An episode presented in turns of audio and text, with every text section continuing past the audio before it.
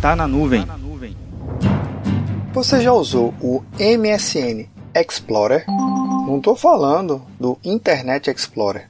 Por volta de 2000 ou 2001, a Microsoft lançou o MSN Explorer, que basicamente era um grande agregador de funcionalidades. Nele, você podia consultar seu e-mail, consultar seus contatos, iniciar uma conversa com Windows Messenger, calendário, previsão de tempo, fotos, acessar suas comunidades, ouvir suas músicas preferidas com seus arquivos salvos no seu computador, ver vídeos e ainda navegar na internet. Parece muita coisa, não? Lembrando que lá por volta de 2000, a maioria das internets, pelo menos no Brasil, era predominantemente de internet de escada. Lembra daquele barulhinho?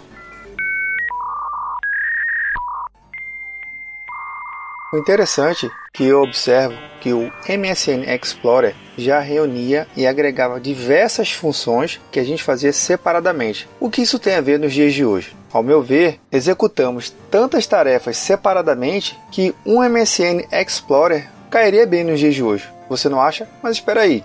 Existem esses programas. Esses programas são o Slack e o Microsoft Teams. Se por volta do ano 2000 a grande batalha ocorria nos navegadores, eu acredito que no dia de hoje a grande batalha está sendo travada nesses agregadores de produtividade, o Slack com o Microsoft Teams. Se você não conhece nenhuma das ferramentas, é melhor você dar uma olhadinha, porque com tanta atividade para se fazer no mundo corporativo, não dá mais para perder tempo navegando entre os aplicativos de forma isolada. Tem que agregar. Meu nome é Vinícius Perro do Papo Cloud, e esse é o Tá na Nuvem. Acesse papo.cloud para esse e outros conteúdos.